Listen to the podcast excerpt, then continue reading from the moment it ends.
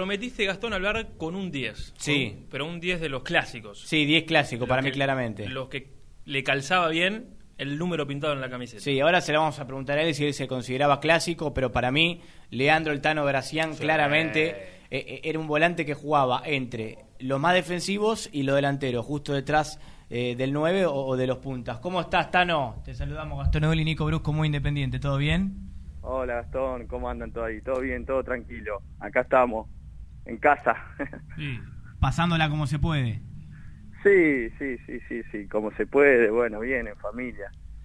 Eh. Cambiando, eh, te cambió la rutina.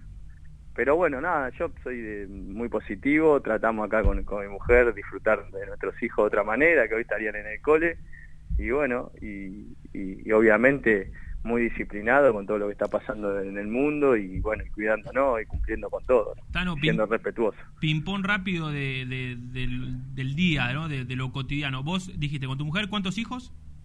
Tres tengo. Tres hijos. Tema escuela. Sí. El Tano Gracián se sienta a explicarle, porque veo que hay muchas quejas de los padres con la tarea y de que no están capacitados para enseñarle a los pibes. Leandro Gracián, ¿se sienta a enseñarle? Sí, sí, sí, trato de darle una mano, trato de darle una mano a, a, a, a mis hijos. Y- me y- siento, arranco con el más chiquito que está en sala de cinco, ahí, ahí me hago el, el guapo, ¿viste? Después paso a la mayor y la mayor me carga, ¿viste? Sí. Cuando arranca con matemáticas, ¿Qué, qué- problemas. qué edad la mayor?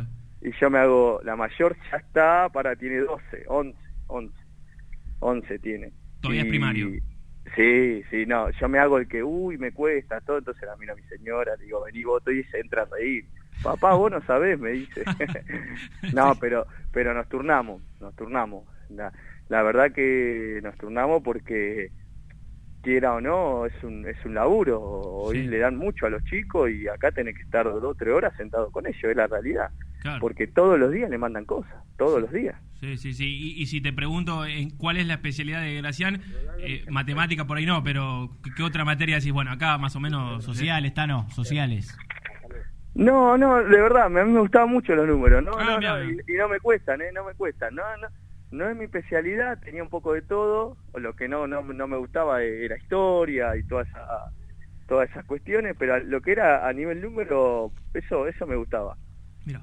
Eh, Tano, ¿vos te considerás que fuiste un, un enganche clásico eh, o, o fuiste variando tanto en tu carrera que, que crees que no? Para mí sí, por la posición en la que ocupabas en la cancha, eras de esos jugadores que hoy tanto no se ven. Sí, yo creo que, que si me- en, en- ya en primera división y durante la carrera, no sé si me convertí o, los técnicos o los clubes ya me, me, me- convirtieron en clásico. En, inferiores tenía más, era más, más funcional, siempre en el mediocampo, ¿no? Siempre en el mediocampo. Pero era más funcional y he ocupado otras posiciones durante varios años en, inferiores. Pero ya en primera, y sí, me- uno se va acostumbrando a ese 10 clásico, Yo justo estuve en una época donde el enganche en Argentina era, era, e- era fuerte en el sentido de la posición, porque había muchos clubes que usaban el típico 10, onda como Riquelme Aymar, siempre te Sí, pongo, claro. pongo esos ejemplos.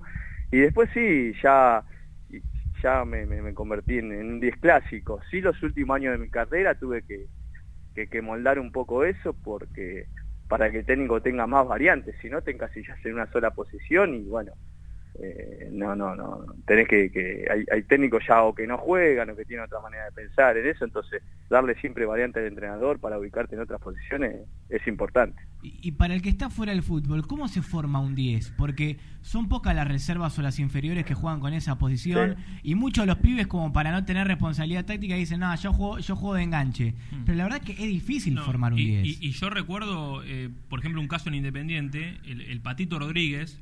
Sí, que, él, que él arran- Patito. él era 10, pero me, acuerdo que él contaba que en inferiores, incluso hasta por su contextura física, lo hacían jugar un poco más atrás para que no, no fuera tanto al choque y era una especie de, de- de doble cinco que se soltaba y demás. Eh, eh, es buena la pregunta de, de Gastón, digo, porque después muchas veces se marca que, que no se forman tantos enganches tal vez como antes.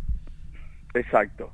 Eh, eh, es bueno, el patito después ya lo tiró al- a, a los costados Sí. porque es chiquitito, de contextura chica y en el medio no es fácil. Lo más difícil del mediocampo del enganche es, es jugar de espalda y que eso no es para cualquiera, es la verdad. Ahora, siempre mejor es jugar de frente. Mm. Eh, entonces, eso es lo que tenía que ser el enganche, ahí donde vos tenés que estar adelantado mucho antes a la jugada. O sea, cuando a vos te dan un pase y vos estás de espalda al arco donde atacás, tenés que saber ya cómo vas a resolver, porque en que, entre que parás y recién ahí pensás, ya te, te llevan puestos a donde te dejan. Entonces era importante, pero yo creo que no se forma, no sé si se forma, el tema es que a los jugadores de mucha técnica, de mucha visión de juego, eh, los van poniendo en esa posición.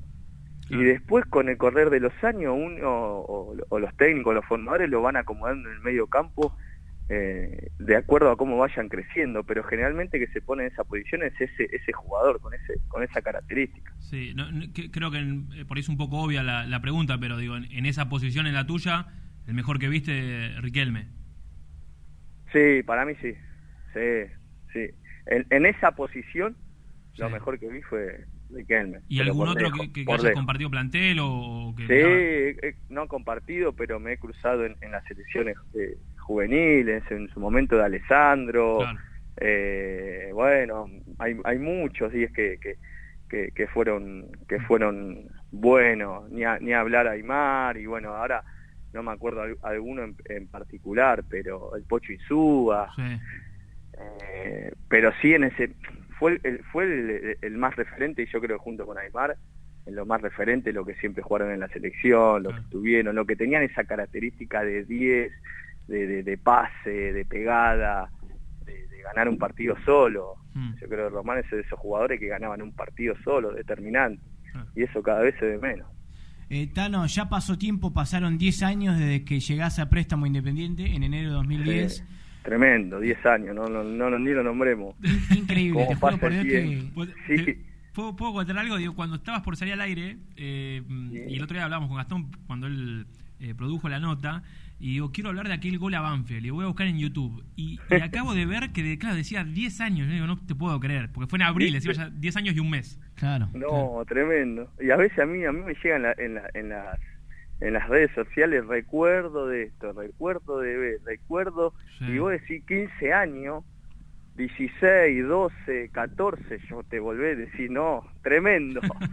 Disfrutemos porque pasa rápido, ¿eh? Ahí cuando decís, ¿eh? Caes, bueno. Eh, la, la verdad que sí. Eh, por eso te decía, 10 años, digo, ¿cómo recordás con el paso del tiempo lo, que fue tu llegada independiente? Digo, porque la verdad es que yo creo que el hincha lo valora, eh, valora el papel que tuviste en aquel equipo campeón. ¿Vos, vos cómo lo, lo considerás?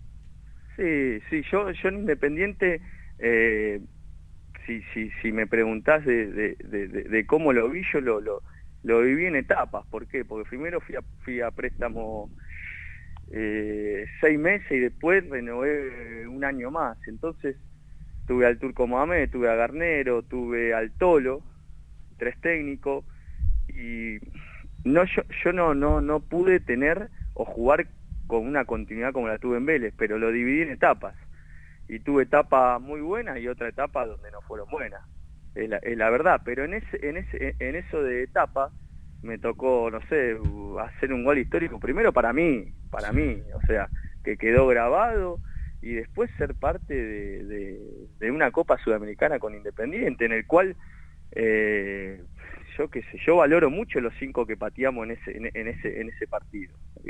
¿Qué crees que Lo valoro mucho porque patear en una final de Sudamericana después de mucho tiempo de que Independiente no, no, no eh, ganaba algo. Nosotros ganamos, la pasamos. Y la presión en ese momento, ¿no? Tremendo, tremendo. Yo, lo, yo cuando lo cuento a, a, mí o a gente del fútbol, la presión que viví en ese penal, no, no, no, es, no es, es tremendo, tremendo. O sea, internamente, ¿no? Por el miedo de decir, che, es un penal quedó grabado para la historia.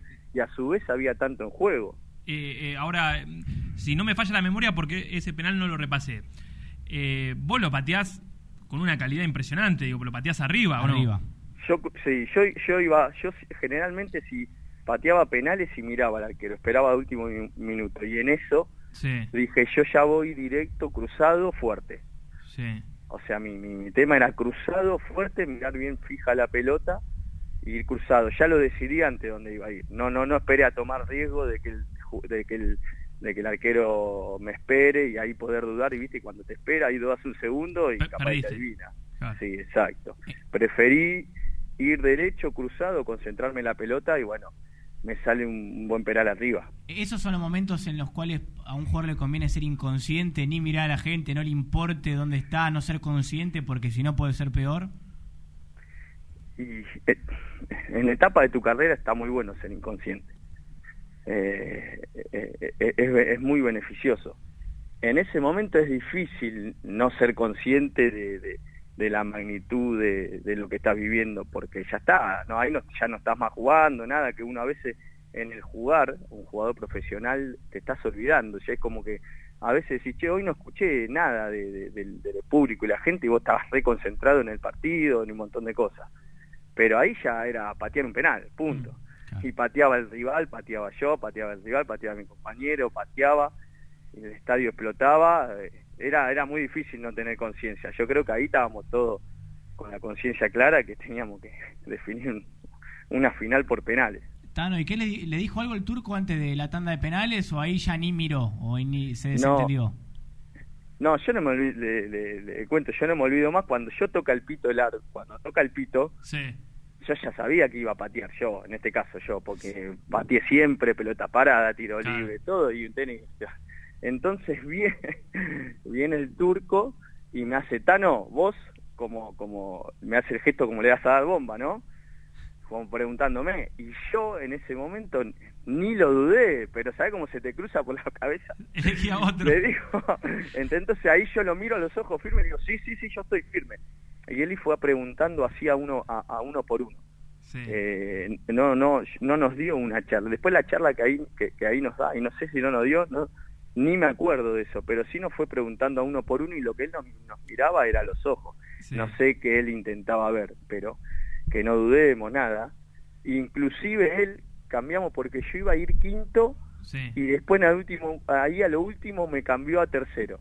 Pero ahí fue preguntando él uno por uno. Mira, ¿y, les pasa, o, te pasó en aquel momento, por ahí en alguna otra serie, qué sé yo, lo, llevo a mi, a mi plano amateur, viste que por ahí jugabas con tu equipo de amigos y, y tocabas una tanda de penales y si no, este lo patea, lo erra, lo el 4, viste, es un ¿Y te pasó de para ahí no tenerle fe a un compañero y cerrar los ojos y decir, mm, este no sé? Eh, no, me pasa más en, cuando veo definiciones de otro. En compañero no me pasó. En definiciones de otro, cuando uno ve en la tele o coso, y no sé, es como una intuición que tiene adentro. Uh, a este no lo veo, no lo veo. A veces le pegás, ¿viste? Pero vos decís, mm, ya no lo veo a este. Viste que a veces la cámara enfoca los pies, las caras las va un montón sí, cómo se perfila. Claro, exactamente. a este no lo veo. Y algunos te re sorprenden y otros, bueno, la pegás. Mm. Eh, vos sabés que hace dos semanas hablamos acá con, con Mareque. Y él también jugó un, buen tiempo en Independiente y decía que tal vez lo que más valoraba de aquel equipo no era el, nivel futbolístico, porque él decía no, no, era un equipo que brillaba, pero sí el amor propio que tenía y en un contexto que por ahí era difícil y que muchos no, no lo sabían. Nos contó eh, algunas travesías que tuvieron que pasar para jugar algunos partidos de esa copa, eh, en las cuales tal vez hasta desde la logística no estaba acorde a, la dimensión de un club como Independiente, y por ahí lo valoró un poco por, ese lado, por, por, lo grupal. ¿A vos te pasa un poco lo mismo? Eh, yo lo que primero coincido con él desde lo grupal. Yo, yo en ese, ese año y medio de Independiente encontré un grupo extraordinario, extraordinario, extraordinario. Mira que no me, por ejemplo, nosotros todos los, los, miércoles, jueves, depende cómo era la semana, eh, todo el plantel estaba obligado a ir a comer. Íbamos a comer en un lugar, en la cena, nueve de la noche y, punto, donde comíamos y, al que no iba le poníamos multa. O sea, era como, como, como, no me tocó nunca que vos decís, che, tenemos que comer todos los miércoles. Sí. y se hizo un grupo extraordinario donde era muy bueno el grupo, ¿no? Divertíamos, estábamos felices en ese momento, concentrábamos en el, ahí en el... Ah, está buenísimo, en el Hotel del Centro. Bueno, después te lo digo, porque concentré con Boca ahí también. ¿El, eh, Interamericano no? El, el Intercontinental. Intercontinental. Y, la pasábamos extraordinario, eh, queríamos concentrar, la verdad que teníamos un grupo mano bárbaro y eso hizo pasar todo, eso nos hizo llegar a donde llegamos, en un momento Independiente quiera o no hacía lo mejor y, capaz estaba un poco desordenado y quiera o no la sacamos adelante cuando nos quisimos acordar Porque nosotros jamás pensamos en salir campeones, pero sí íbamos partido a partido. O sea, nunca pensábamos, viste que a veces vos pensás, cuando tenés un buen equipo, que te sentí que, que sos imbatible, listo, llegamos semifinal, final, llegamos. Es como que no vas día a día.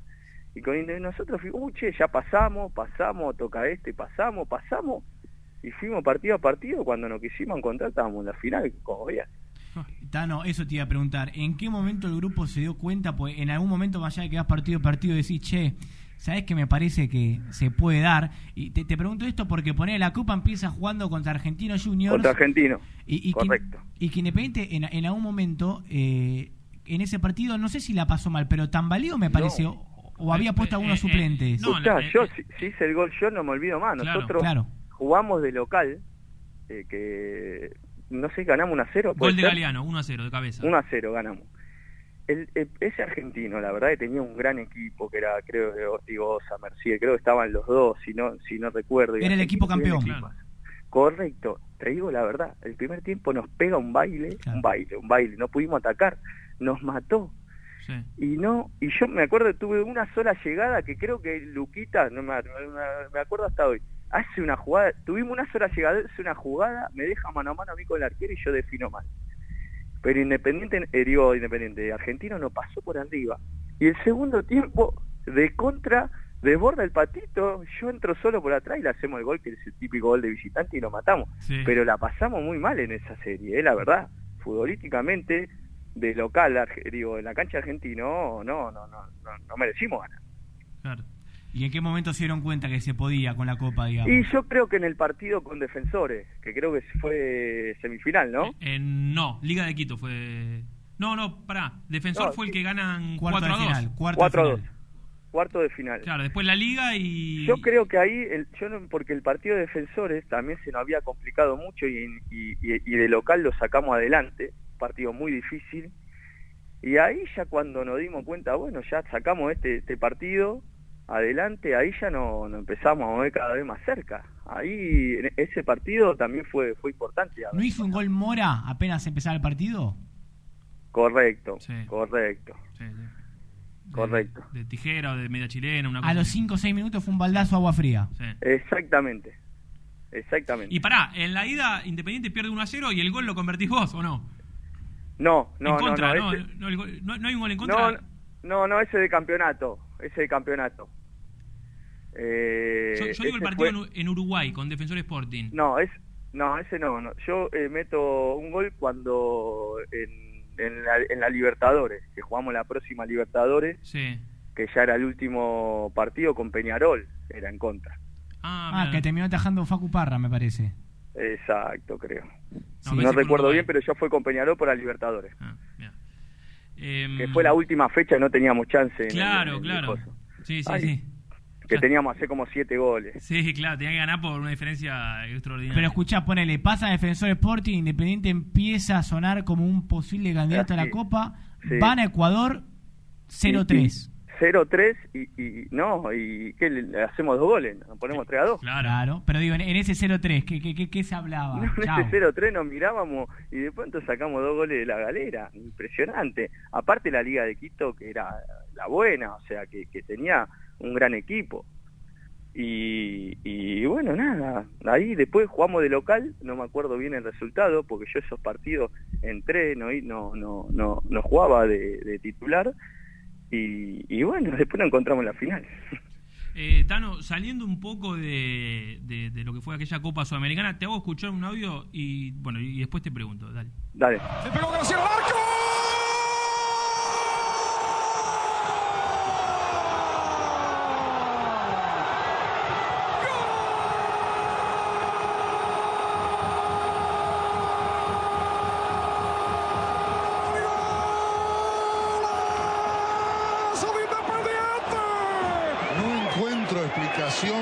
para la propuesta, para la, protesta de Banfield. Sale Independiente, le toca la pelota adelante. ¿Qué? ¿La tocó dos veces Gracián la pelota? La, claro, la gente, Apo se preguntaba porque. Y, el relato arranca casi eh, diciendo que Gracián le pegó. ¿qué, ¿qué, pasó por la cabeza tuya para hacer esa locura que hiciste aquella noche en cancha de Banfield? Una locura, nada. E, eso estoy hablando camino acá por mi casa y me acuerdo como si estuviera en la cancha. Agar nos hacen el gol, nos hacen el gol y estamos ahí con el Cookie Silvera, era. Sí. No me olvido por el Cookie le digo, dámela que pateo. No, no, estás loco vos, dámela que pateo. Me decía, estás loco. ¿Por qué? Porque Maglio era el árbitro, ¿puede ser? Sí, Alto, el alto, Maglio. sí, Maglio, gigante. Y, y- y no sé qué le había pasado a, a- el arquero era el que está en Tucumán, Luchetti. ¿cómo es? El Luquetti, a Laucha, exacto. Laucha, no sé qué había, ellos nos hacen el gol y cuando estábamos por sacar, él se va y no sé qué le protestaba, no tenía ni idea, entonces sale del arco Laucha, yo lo veo que sale del arco. Sí. ¿no? Bueno, no sé qué, qué discute, nos estaba protestando por una jugada anterior, no sé qué. Y cuando Maglio está volviendo para el medio, y yo lo veo a Laucha que cuando él sale no vuelve rápido. Esto es un acuerdo patente, no vuelve al arco, no se queda, viste, la típica del arquero. Sí, sí, sí. Va a sacar, está, no sé, adentro de la área chica. Y yo lo veo que seguía ahí, ahí parado. Entonces cuando lo... Y yo ahí le digo al Cookie, dame que le pego, dame que le pego, está adelantado. Y... Y Maglio, en vez de llegar a la mitad de la cancha, viste que a veces los árbitros de la mitad de la cancha da la orden, Claro. me hace seña y lo toca en el campo de Independiente. Entonces, nada, el Cookie me la tira para adelante y le pego. Cuando Luchetti se da cuenta, la pelota estaba acá arriba. O sea, viste que él hace un saltito cortito. Como, Sí. como Igual fue un bombazo. Tano, ¿eh? No, y claro, si vos le tenés, vos imagínate, pegando de mitad de cancha, 50 metros, tenés que pegar que pase por arriba del arquero. Ah. Olvídate, eso sí, la tuve que agarrar en peine bien lleno, pero no es que cae en la red pegado, o sea, pica un poco antes. Es más, un detalle técnico, eh, que capaz que ahí en el momento pa- parece algo pequeño, pero habla del gol. La televisación no lo agarró el gol. Totalmente, no, lo agarra. Es verdad. No lo agarra. Si vos ves la repetición, solamente puedes ver el gol en cámara lenta de repetición. Después apenas vuelven, porque había hecho el gol, el gol Banfield, se te ve aboyendo, corriendo a la tribuna para treparte al alambrado. Sí, estaba mi vie, estaba mi papá, casi se me va ahí. Ah, habías contado alguna anécdota, ¿no? De, de Sí, aquella estaba mi noche. papá. Por eso no se tiene la dimensión de lo que fue el gol, es porque no lo agarra la cámara, ¿me entendés? Yo de saque saco, o sea, el cookie me la da, no es que yo paro, miro y pego. Cuando él me la mueve, yo le doy el movimiento Sí, por arriba en pleno festejo de Banfield. claro. En pleno festejo de Banfield, te clavan un gol, o sea, es muy loco si vos lo, lo analizás. Y, y no sé, no, no lo puede agarrar la cámara, pues es imposible. ¿vi? ¿Cuándo agarra que saca? Ahí recién la cámara, capaz está en la repetición. No, no, pocas veces. pocas veces. Exacto, exacto. ¿Y, y tu viejo qué, le pasó en ese momento? No, yo había, viste que le habían dado Independiente la del costadito ahí. Sí, atrás del arco y al costado. La popular, exacto. Y cuando yo llego a la cancha, mi viejo había ido temprano con mi tío que iban a todos lados siempre. Sí. Entonces yo llego antes del partido y ellos ya estaban sentados, entonces cuando me, me, me, me saludan y yo los veo, yo ya sabía dónde estaban. Entonces cuando hago ese gol, ya yo no, no- perdí la cabeza. A veces uno festeja un gol, lo perdé, perdí la cabeza. Y me acuerdo que mi papá estaba ahí, entonces yo subo al alambrado para tenerlo visión, a ver si lo veo. Sí. Y cuando yo estoy ahí, lo veo a mi viejo. Y mi viejo me hacía con la mano y se quería tirar para abajo. y la gente, bueno, estaba llena, pues le dieron, estaba, estaba que rebalsaba, mató lo que vinieron ahí. Y me acuerdo mi tío, de bueno, después cuando termina el partido, me dice mi tío que se tuvo que sentar porque se ahogó. Se ahogó muy fuerte, ¿viste? Uh, claro. Entonces mi tío dice, dice ahí, hagan espacio que es el papá de Graciana. Entonces cuando le dice a la gente, todos empezaron a hacer espacio, ¿me entendés? empezaron a hacer espacio y estuvo sentado como cinco minutos para recuperarse. Buena anécdota. Pero yo lo vi, o sea, esa imagen entre mm, son momentos de, de la vida en sí que, que son inolvidables. Pues yo lo vi en pleno festejo de un gol, ver a tu papá en la tribuna desbordado, yo también desbordado, o sea, son momentos muy emocionales. Eh, Tano, ese era un buen equipo el de, de Independiente. Me acuerdo que con aquel triunfo era como que eh, Sí, ahí se estaba perfilando. Sí, sí, después, después no nos fue bien en cancha de Huracán, creo que fue la próxima fecha, o ganamos de local y después no nos fue bien, pero peleamos el torneo con el Toro. Nacho Piatti, ¿te acordás también? Teníamos, un- ¿cómo no me acordé de Nacho? Teníamos un equipazo ahí, un equipazo. Nacho, una fiera, Eh, eh, teníamos al Cookie, teníamos un equipazo. Un buen momento también de, de Walter Acevedo, que la rompió. Sí. ese campeonato Era jugó muy bien. el hijo del Tolo aparte le decíamos, porque lo amaba el Tolo. Claro, Jugó sí, sí. muy bien, de cinco solos se comía la cancha. Tremendo.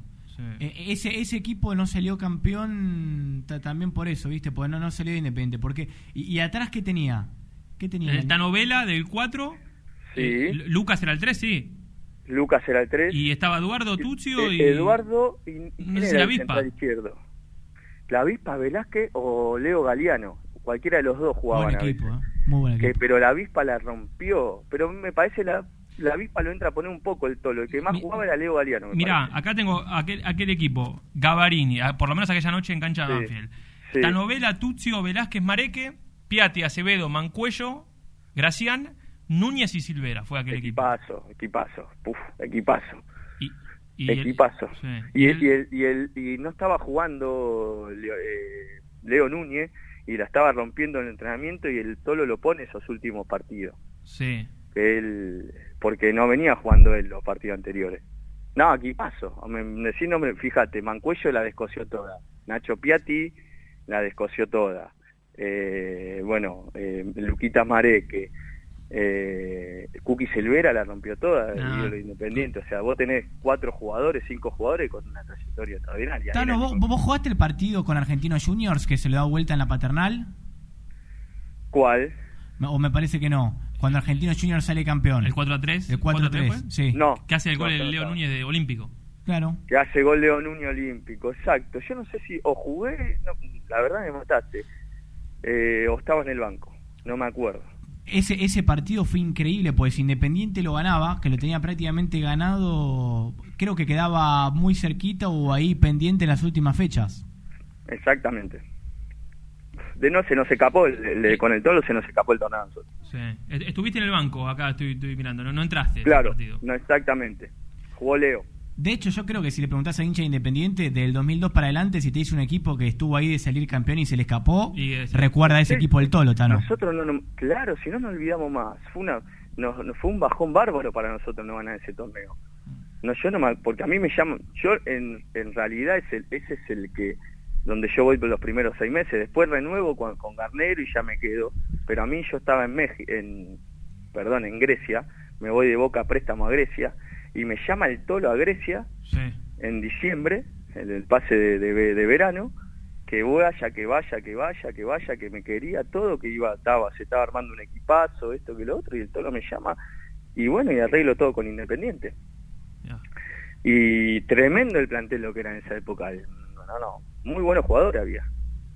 Y llegamos yo, al Mar del Plata hicimos la pretemporada, Sí. En Mar del Plata, y teníamos un equipazo, ¿viste? Cuando ahí sí, nada que ver cómo fue la Sudamericana, ahí sí nos sentíamos que teníamos un equipazo. Claro, claro. Sí, sí, el jugador también lo, lo, lo palpa, ¿no? Cuando puede ganar algo por calidad o puede ganar algo también por amor propio, como fue Totalmente. un poco la, lo la re Copa. palpás, lo re palpás.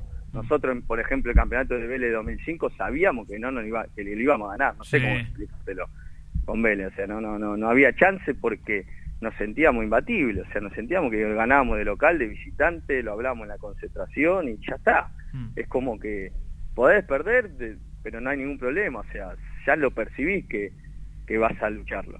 Eh, El mejor momento de tu carrera en que estaba repasando, mira, Vélez, Monterrey, Necaxa, Boca, Independiente, Sí. jugaste en Grecia, bueno, Sí. después Colón, eh, en Chile, en México, en Ecuador, jugaste en todos lados, en Paraguay.